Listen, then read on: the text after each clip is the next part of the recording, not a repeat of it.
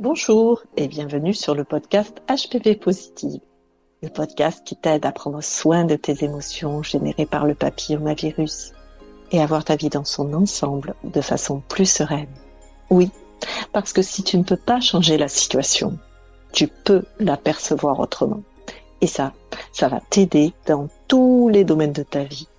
Alors, abonne-toi à ce podcast pour savoir comment faire. Dans ce podcast, tu trouveras ici des récits d'expérience, des informations, et j'attire ton attention sur le fait que pour toute décision médicale, il faut consulter un médecin. Et aujourd'hui, je te présente un nouveau témoignage. Je te laisse découvrir l'interview tout de suite. Bonjour Marion. Bonjour Anne. Bienvenue sur le podcast HPV euh, Positive. Bah, merci à euh, toi de m'accueillir surtout. merci d'avoir accepté euh, cette invitation parce que voilà, on s'est rencontrés quand j'ai cherché à, améliorer ma communication sur les réseaux sociaux. Alors, je, je suis partie d'un réseau qui s'appelle Ecopreneur et, et euh, ma copine Aude, de, qui sur Insta, c'est écologie mode d'emploi, m'a parlé de toi, celle qui m'a parlé de toi. Et euh, quand euh, on a discuté toutes les deux, j'ai été sensible parce que même si on était dans une relation professionnelle, tu m'as rapidement fait savoir qu'en fait tu étais très sensible au sujet que je traitais, hein, celui ben voilà, de, de, de, vouloir libérer la parole sur le papillomavirus, de vouloir accompagner aussi euh, les femmes qui traversent cette expérience à mieux vivre euh, leurs émotions. Et euh, vraiment, ça m'a, ça touché que tu sois sensible à cette cause. et c'est avec toi que j'ai eu envie de travailler. Euh, et euh, aujourd'hui, euh, ben, suite à un des derniers posts que tu as fait témoignant de ton expérience du papillomavirus, ben, je t'ai fait la proposition de venir témoigner de ton expérience sur le podcast. Et voilà, donc merci d'avoir accepté. Ben, merci à toi pour cette proposition parce que bah, ça me fait vraiment plaisir en fait de pouvoir venir partager mon expérience. Ouais, c'est ce que c'est ce que tu me disais tout à l'heure, c'est que tu mm. avais à cœur de partager ce mm. que tu vivais parce que ben voilà, quand tu as toi-même euh, découvert cette expérience, ben voilà, c'est ce qui ce dont tu avais besoin en fait d'avoir des témoignages et c'est ce que tu viens faire aujourd'hui. Donc, euh, ben, la première question que j'ai envie de te poser, c'est comment le papillomavirus est entré dans ta vie? Quel âge tu avais? Comment tu l'as découvert? Euh, Qu'est-ce qui s'est passé pour toi? Alors, bah, en fait, ça a commencé du coup en, euh, en 2018. Donc, euh, donc en fait, je suis allée faire mon frottis, alors annuel ou pas annuel, parce que quand avant on nous disait, oh, vous pouvez venir tous les deux ans, tous les trois ans, euh, voilà, donc moi j'étais sur les 2-3 ans et euh, en fait déjà il y avait un grand désert médical euh, là où j'habitais. Donc le problème c'est que pour trouver un gynéco c'était compliqué et donc j'ai fini par trouver quand même en fait ben, chez mes parents là où j'habitais avant, retourner voir ben, un gynéco mais c'était six mois. Donc ben, en fait je suis allée chez une sage-femme faire un contrôle tout simplement. Et, et quand j'ai reçu mes résultats, elle m'a dit, il va falloir aller voir votre gynéco parce que vous avez des lésions de haut grade, donc un CIN3.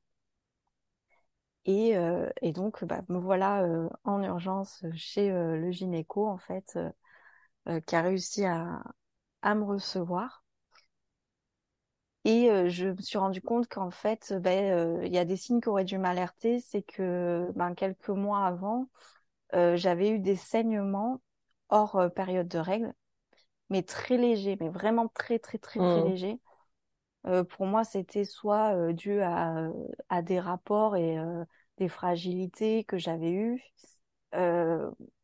ou peut-être bah, mon corps qui était complètement déréglé je me disais, bon, c'est peut-être des petites règles, ça va partir. Mais ça durait pas, ou ça pouvait durer, mais c'était très léger, vraiment léger. Et je me suis pas plus inquiétée. Pour moi, tout était normal, quoi. Et euh, donc, euh, ben, le lendemain de mes 30 ans, je suis allée faire ma biopsie. Donc, pour Aïe, moi, aïe, ça a aïe. été, ouais, c'est là où ça a été dur parce que, en fait, euh, bah, j'ai fêté mes 30 ans en me disant, je vais avoir une biopsie. Comment Mm. ça va se passer? Parce qu'on se pose bien de questions. Est-ce que ça va faire mal? Euh, Enfin, j'allais vraiment dans l'inconnu. Vraiment dans l'inconnu. Ouais, parce que justement, ce que j'ai envie de te demander là, quand tu reçois ce diagnostic, justement, quelque temps avant tes 30 ans, quand tu reçois ça, euh, quand on te l'annonce, comment c'est ta réaction? Qu'est-ce qui se Et passe, ben, déjà, moi, je comprends pas ce que c'est. Je sais pas ce que c'est. Je comprends pas. Donc, euh, ben, déjà, je rappelle la sage-femme. en lui disant mais qu'est-ce que c'est en gros? Et euh, elle me dit non mais ça faudra juste faire un contrôle vérifier parce que bon moi j'ai pas ce qu'il faut euh, tout ça voir euh, voir comment c'est si c'est vraiment du haut grade du bas grade et tout enfin bon j'avais vraiment des explications hyper vagues Mm. et donc bah, me voilà repartie donc chez mes parents donc c'est à, deux heures de route même. voilà faire ma biopsie et, euh, et en fait j'ai partagé ça avec ma mère parce que j'avais besoin que ma mère soit là euh, quelque Mm. part C'était un truc de... Enfin, voilà. On avait besoin que sa maman soit là. Et, euh, Ouais, et elle besoin est... d'être soutenue là, dans ce Voilà, c'est moment. ça. Et, euh, et puis, j'ai une maman qui est assez euh, prote- protectrice euh. dans Mm. ce, dans ça. Et enfin, voilà, c'est toujours... Enfin, je pense qu'on reste une petite fille dans ces moments-là et on a besoin de sa maman, quoi. Et donc, ben, je me suis retrouvée donc sur cette table à faire ma biopsie, à me demander si ça allait me faire mal, euh, avec beaucoup d'angoisse, de Mm. stress. Et euh, bon, pas de douleur, tout va bien, enfin voilà. Et euh, mais beaucoup d'un, j'étais beaucoup impressionnée, beaucoup stressée. Je me suis mise à pleurer en fait, parce qu'en fait, je comprenais pas du tout ce qui m'arrivait, mais Mm. vraiment pas. Et là, elle me dit, en fait, vous avez des lésions, je les vois. euh, Il y a des lésions, va falloir voir si par la suite, euh, bah, qu'est-ce que ça donne. Enfin bon, ok.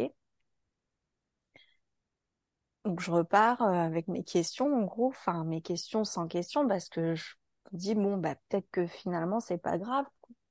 Mm. Et puis elle m'appelle quelques jours ou quelques semaines après en me disant, bah, Marion, va falloir faire une opération. Et en fait, là, il s'est passé un truc dans mon corps, c'est que j'ai mon ventre qui s'est serré, mais au niveau de l'utérus, Mm. parce que je me suis dit, mais euh, en fait, on est en train de te dire que tu vas te faire opérer du col de l'utérus, mais, euh, mais t'as pas d'enfant. Mm. Ouais. Et euh, mais si t'as un enfant, bah peut-être, en fait, il y a tout ça qui s'est passé en une fraction de seconde en moi. Il va falloir peut-être que tu restes alité ou va falloir que tu protèges. Et en fait, j'ai l'impression que je protégeais déjà le cocon que j'allais faire à, à un futur enfant, quelque part. Mm. Mm. Et là, je me suis mis, j'ai 30 ans, quoi. J'ai 30 ans. On m'annonce ça, je sais pas d'où ça sort, d'où ça vient. Et euh, ma gynéco, en fait, elle a, elle, elle a le temps sans avoir le temps de parler. Et elle me dit, bon, mais il va falloir aller prendre rendez-vous à l'hôpital et tout, euh, euh, voir euh, comment- quand est-ce que tu peux te faire opérer. Si tu veux te faire opérer, c'est toi qui prends la décision. Si tu veux attendre, tu peux attendre. Et là, dans ma tête, dans ma tête, on me laisse deux choix, en fait. J'ai OK, bon, bah, je vais voir, je vais réfléchir. Donc, elle me donne des noms, en fait, de, de médecins à aller voir, hein, qu'elle connaît. euh, voilà. Et puis, je raccroche et là, euh, je sais pas ce qui m'arrive, en fait. Je comprends pas. Mm. Je comprends pas parce qu'on me dit qu'il faut que je me fasse opérer, mais en même temps, on me dit que tu peux attendre, mais et en même temps, d'un côté, j'entends le mot euh, cancer. Mm. Et je me dis, mais je peux pas attendre. Parce que si ça évolue, il y a trois ans, j'avais rien. Et là, je passe direct, en fait, en haut grade, HPV 13, Mm. euh, Ça, 16, pardon. Euh, et je me dis, mais c'est allé à, enfin, ça allait à une vitesse. J'ai même pas eu le temps du bas grade, moi. Je, Mm. Mm. je, je me dis, mais qu'est-ce qui s'est passé, en fait? Je, je comprends pas. Et donc, du coup, ben, je suis allée euh, bah, prendre rendez-vous à, à l'hôpital. On a fait des contrôles, effectivement. Et moi, j'ai, décidé de pas attendre d'avoir d'enfants, sachant que, euh, on ne sait pas, j'ai pas de, j'ai pas de date de décider de, d'avoir un enfant, en fait. Euh, je me dis, je peux très bien avoir un enfant dans trois ans, dans quatre ans, dans cinq ans, j'en sais rien. Je, euh, je veux pas attendre. Je veux pas que ça empire. Je veux pas, voilà.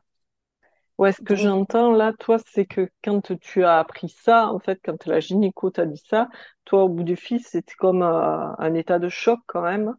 Et à oui, la fois une incompréhension parce que tu comprenais pas pourquoi on te on te parlait quand même euh, qu'il fallait opérer, on te parle de cellules précancéreuses euh, et à la fois on te dit euh, mais en fait c'est toi qui décides et tu peux attendre et du coup en fait tu étais complètement perdu dans toutes ces informations comme ouais, noyé par tout ça. ça en fait.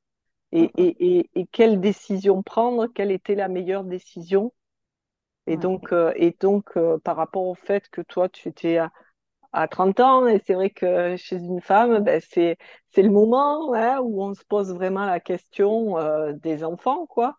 mm, Et et tu as ressenti comme une urgence, et d'autant plus que il y a trois ans, le frottis était normal, et te dire que en trois ans, tu étais passé à des lésions de haut grade, là, ça t'a fait peur et voilà, ça t'a permis euh, de te décider, de te dire, il mm. faut que je me fasse opérer. Exactement, ouais. Je, je me suis... En fait, bon, j'en ai parlé avec mon entourage, hein. J'en ai parlé avec mon compagnon, j'en ai parlé avec, euh, avec ma maman. Je lui ai dit, bon, qu'est-ce que je fais et tout. Et en fait, la décision, elle a été rapidement prise. C'est-à-dire, bon, ben, j'attends pas, quoi. Hum, J'attends pas parce que si c'est pire derrière, enfin, et ça va changer. En fait, je- au début, je me dis, ça changera quoi? Ben, ça changera que je vais pas me, j'aurai la tête vide, en fait, sur ça et, à quelque part, je j'ai pas envie de me dire tous les jours, euh, est-ce que ça empire, ça empire, ça empire, ça hum, empire?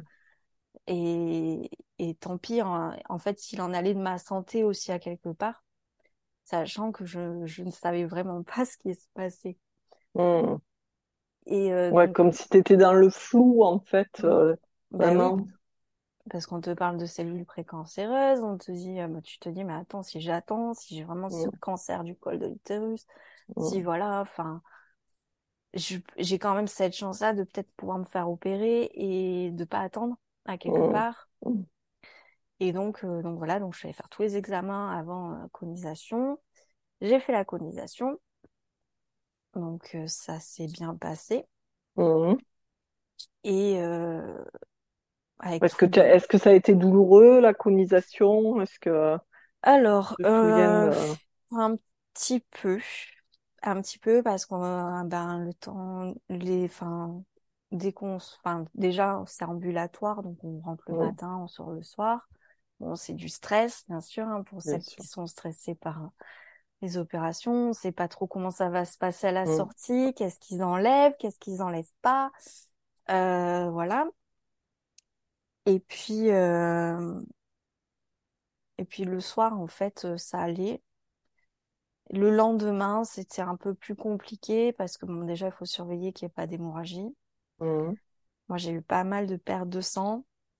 Donc, euh, donc voilà, on est fatigué, bien sûr. Et en même temps, ben, on a des douleurs euh, de contraction, quoi. Ah, Parce qu'on a le... Ouais, j'avais pas mal de contractions. Alors, c'est comme des douleurs de règles, hein, mais des fois un peu plus fortes aussi.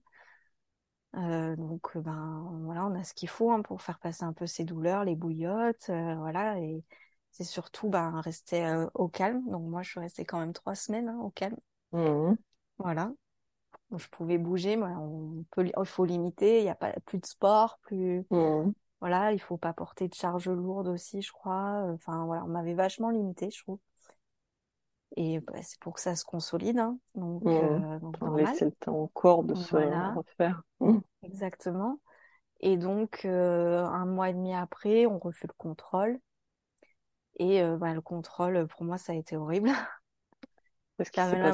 J'avais l'impression de repasser sur cette table d'opération et, Hum, et en fait, j'avais peur de ce que, de ce qu'il allait en ressortir et qu'on me dise, mais on n'a pas assez enlevé ou euh, hum, voilà, parce qu'elles m'ont expliqué, c'est qu'elles avaient essayé d'enlever le minimum afin de bien préserver quand même le col et hum, d'enlever le plus. Et je savais pas s'il restait, s'il restait pas. Donc, euh, ouais, le, le, le premier, le premier contrôle est dur quand même.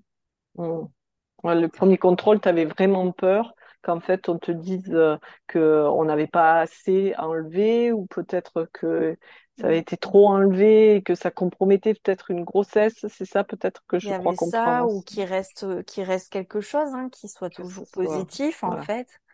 Que ça Et soit que, pas en marge saine en fait, voilà, ça. que, en fait, on a fait ça, mais que, voilà, il y a encore du chemin derrière. Mm, mm. Et donc, euh, ça, c'était au moment de Noël. Et, euh, et donc là, j'ai une bonne nouvelle, c'est que euh, mon frottis était négatif. Ouais, un beau cadeau de Et Noël. ouais. voilà, et donc, en fait, l'opération, elle avait bien, bien été faite.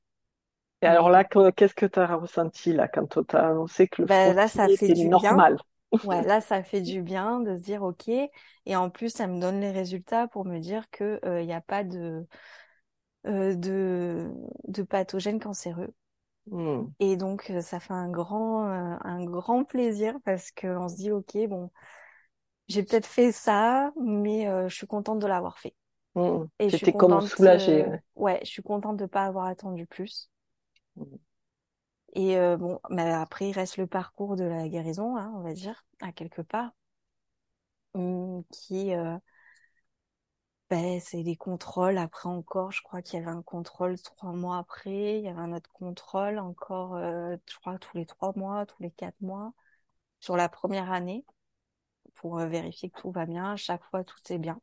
Mm. Donc après, je reviens en fait dans un, dans un cycle normal de, de contrôle. Donc c'est tous les Et ans maintenant, maintenant, c'est tous les ans. Et je le fais tous les ans. Mm, mm, Parce qu'au début, on te dit, oui, mais vous pourrez venir à tous les trois ans. Oui, non, non, c'est bon. euh, moi, je reviens, euh, je, je vais le faire tous les ans, comme tout le monde. J'ai mm. compris une fois. Euh, et si je vois qu'il y a quelque chose qui m'alerte, euh, je cours direct, quoi. C'est, euh, alors, pour l'instant, j'ai pas eu d'alerte euh, autre, mais, mais voilà. Donc là, maintenant, ça va faire cinq ans que j'ai été opérée, là, au mois d'octobre. Et, euh, et donc, euh, pour l'instant, je suis toujours négative. Ok, ben ça, ça c'est déjà rassurant en fait. euh, cinq ans euh, de frottis normal, c'est quand même euh, voilà la, la preuve que c'est pas parce que à un moment donné on a des lésions précancéreuses, le papillomavirus avec un test positif, que ça va toujours être le cas. Par Mm. contre, c'est vrai que c'est ce qu'on discutait. Voilà, comment tu vis aujourd'hui euh, ben, le- le- les suites en fait de cette expérience? Eh ben, le papillomavirus, il fait toujours partie de notre vie. Mm, Mal- enfin, malheureusement, j'ai envie de dire, parce que euh, ben, moi, il me suit dans mon quotidien.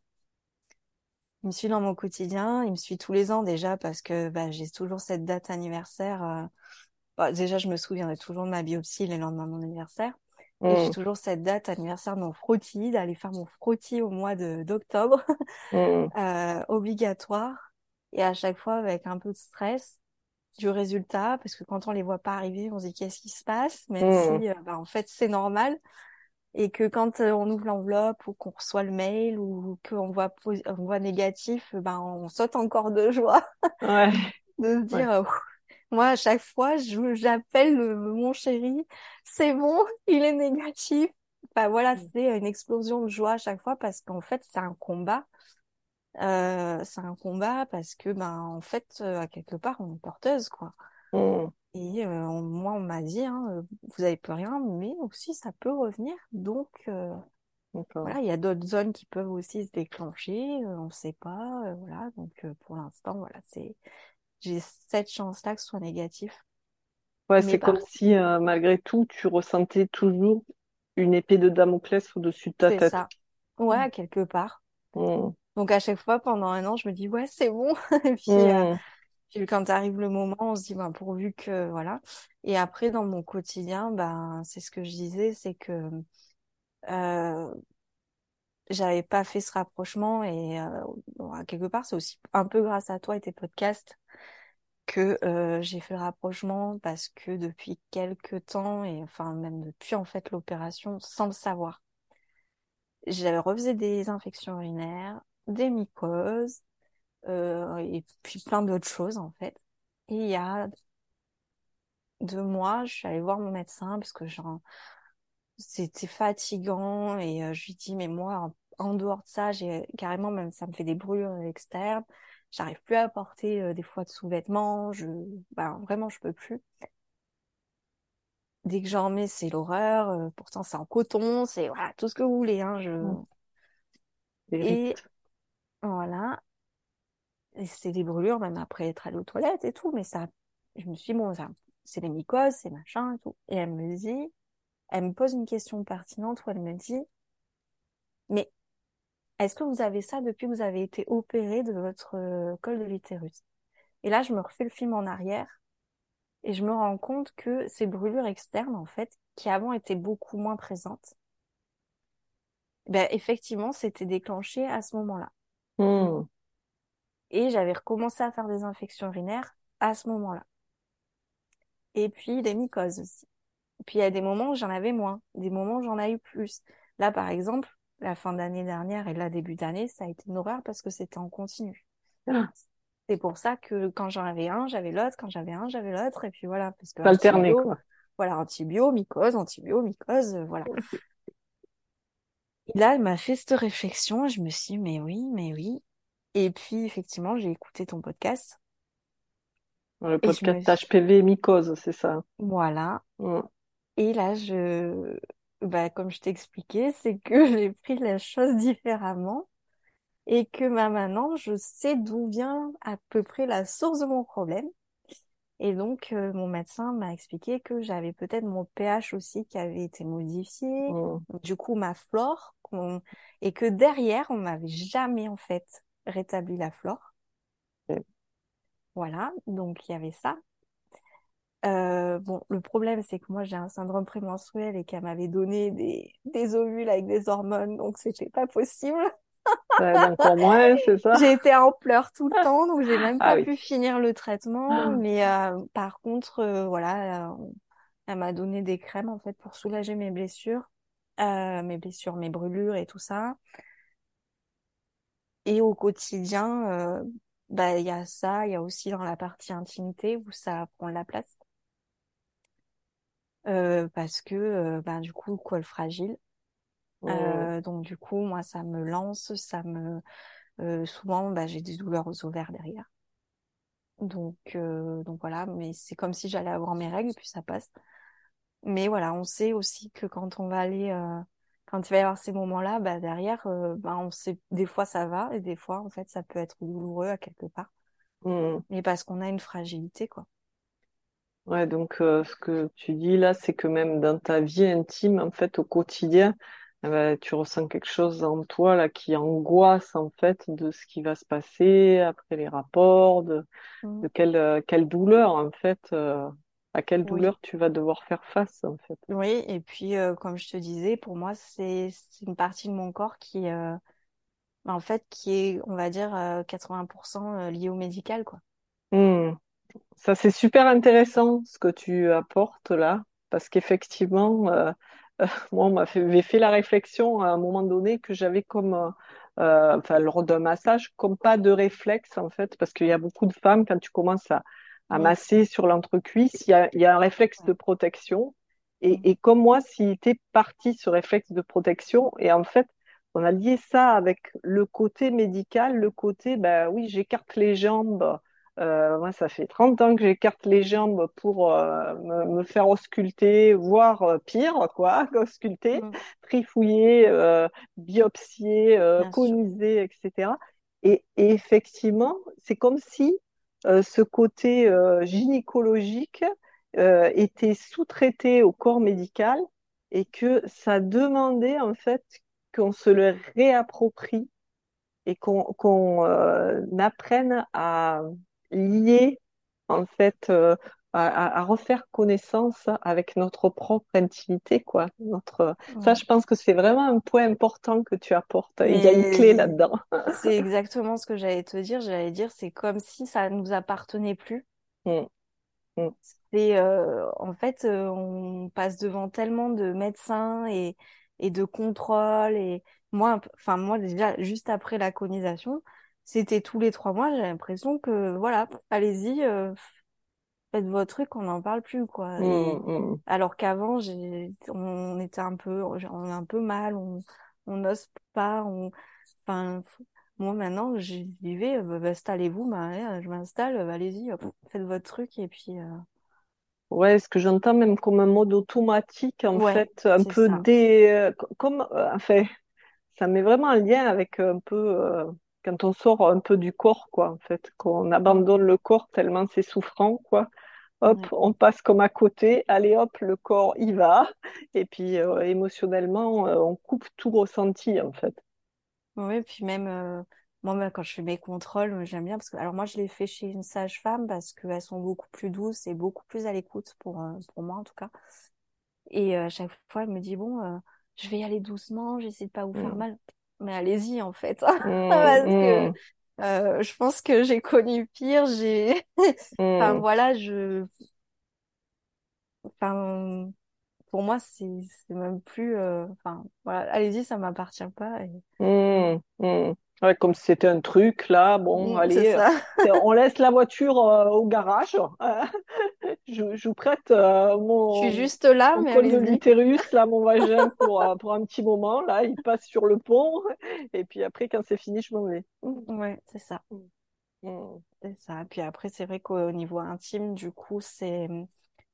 Alors bon, euh, ça peut casser un peu la libido aussi, parce que ben, ça- ça- comme ça, on a l'impression que ça nous appartient plus. Et mm, ouais, c'est moi, c'est à la limite, c'est pas ce qui me... C'est une zone de mon corps que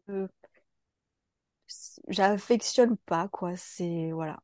mm. Mais il faut apprendre à vivre avec et apprendre à se réapproprier cette zone et Et voilà, donc on, on y va, mais même cinq ans après, c'est toujours là, quoi.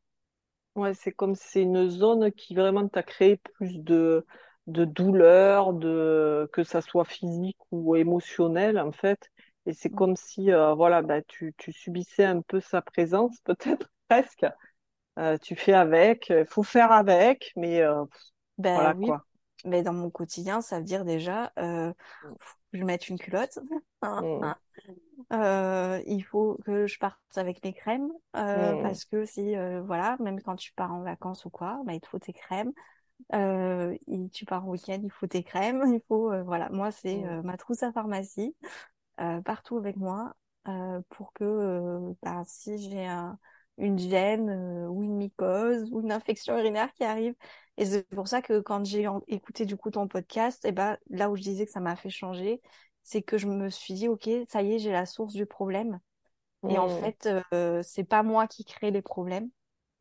Et ils viennent de ce que j'ai eu euh, avant. Et, et ben, faut vivre avec, comme je vis avec le papillomavirus, quoi, à quelque mm. part. Et à la fois, ce que j'ai envie de t'inviter, c'est, euh, voilà, c'est, j'ai envie de dire, ça crie, ça appelle ton attention.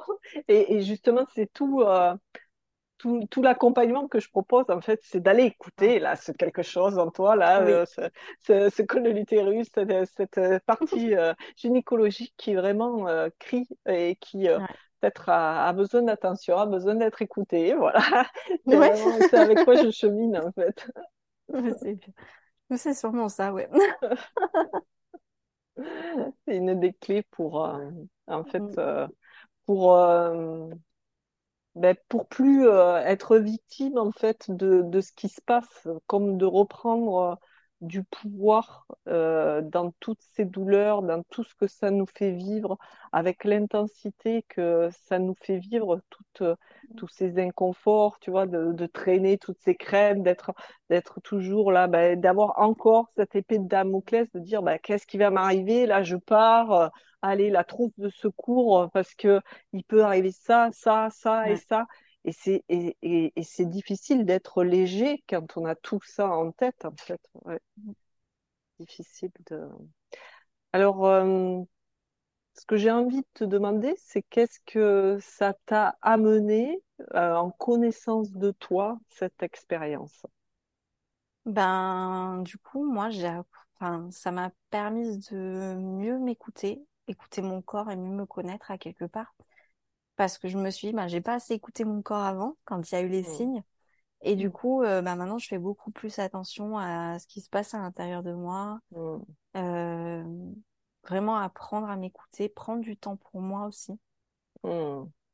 Et, euh, et surtout, euh, surtout, ben, j'ai envie d'en parler autour de moi aussi parce que je trouve qu'on n'en parle pas assez. Et pour moi, c'est un combat, même si de pouvoir aider euh, des personnes qui... Moi, j'ai des copines qui m'appellent, hein, qui me disent oh, j'ai le papillomavirus et tout. Donc, bah, je suis là pour les écouter. Et, et, et ben, en fait, je me rends compte qu'autour... Quand on... Tant qu'on l'a pas, on se rend pas compte, mais il y, en a... il y a plein de gens, en fait, qui l'ont. Mm, mm, Et c'est ça. ça, autour de moi, j'ai plein de copines qui me disent, moi aussi je l'ai, mais voilà, mais moi, ouais, ça m'a permis de, ouais, de vraiment être à l'écoute de mon corps, quoi. Mm, Vraiment beaucoup plus.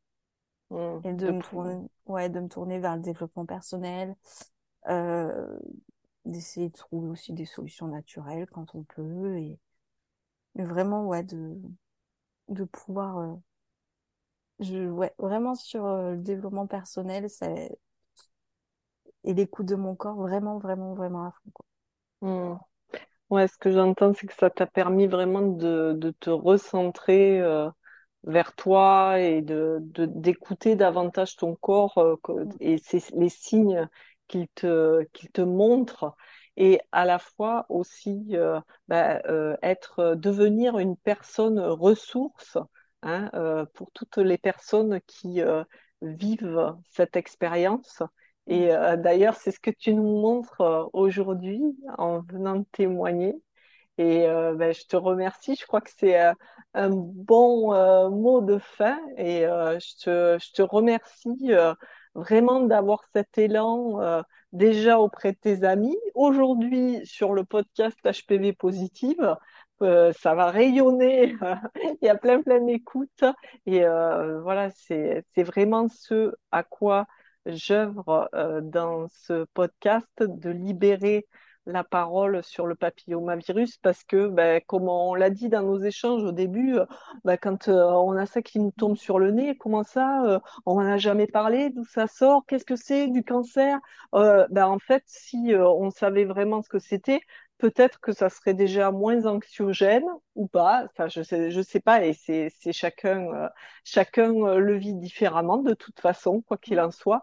Mais c'est vrai que pouvoir en parler, c'est quand même euh, libérer les choses, que ça soit moins tabou, que déjà, ben, parce que pour, pour beaucoup, on peut se sentir sale quand on apprend qu'on a ça, et qu'en fait, euh, ben, euh, non, ça fait, ça fait partie euh, de la vie sexuelle. Et c'est, comme j'ai entendu dernièrement, c'est pas nécessaire d'avoir fait quelque chose d'extravagant mm. pour euh, avoir le papillomavirus. Et, et même, euh, ouais, ce que j'ai entendu aussi, en fait, ce que euh, souvent il y a un pic euh, en fait de d'infection, on va dire euh, une dizaine d'après, une dizaine d'années après les premiers rapports sexuels, parce qu'effectivement, la plupart du temps, c'est euh, au moment des premiers rapports sexuels que que l'infection se produit. Voilà. Merci Anne, en tout cas, de m'avoir invitée, de pouvoir euh, me laisser la parole aussi pour partager ça.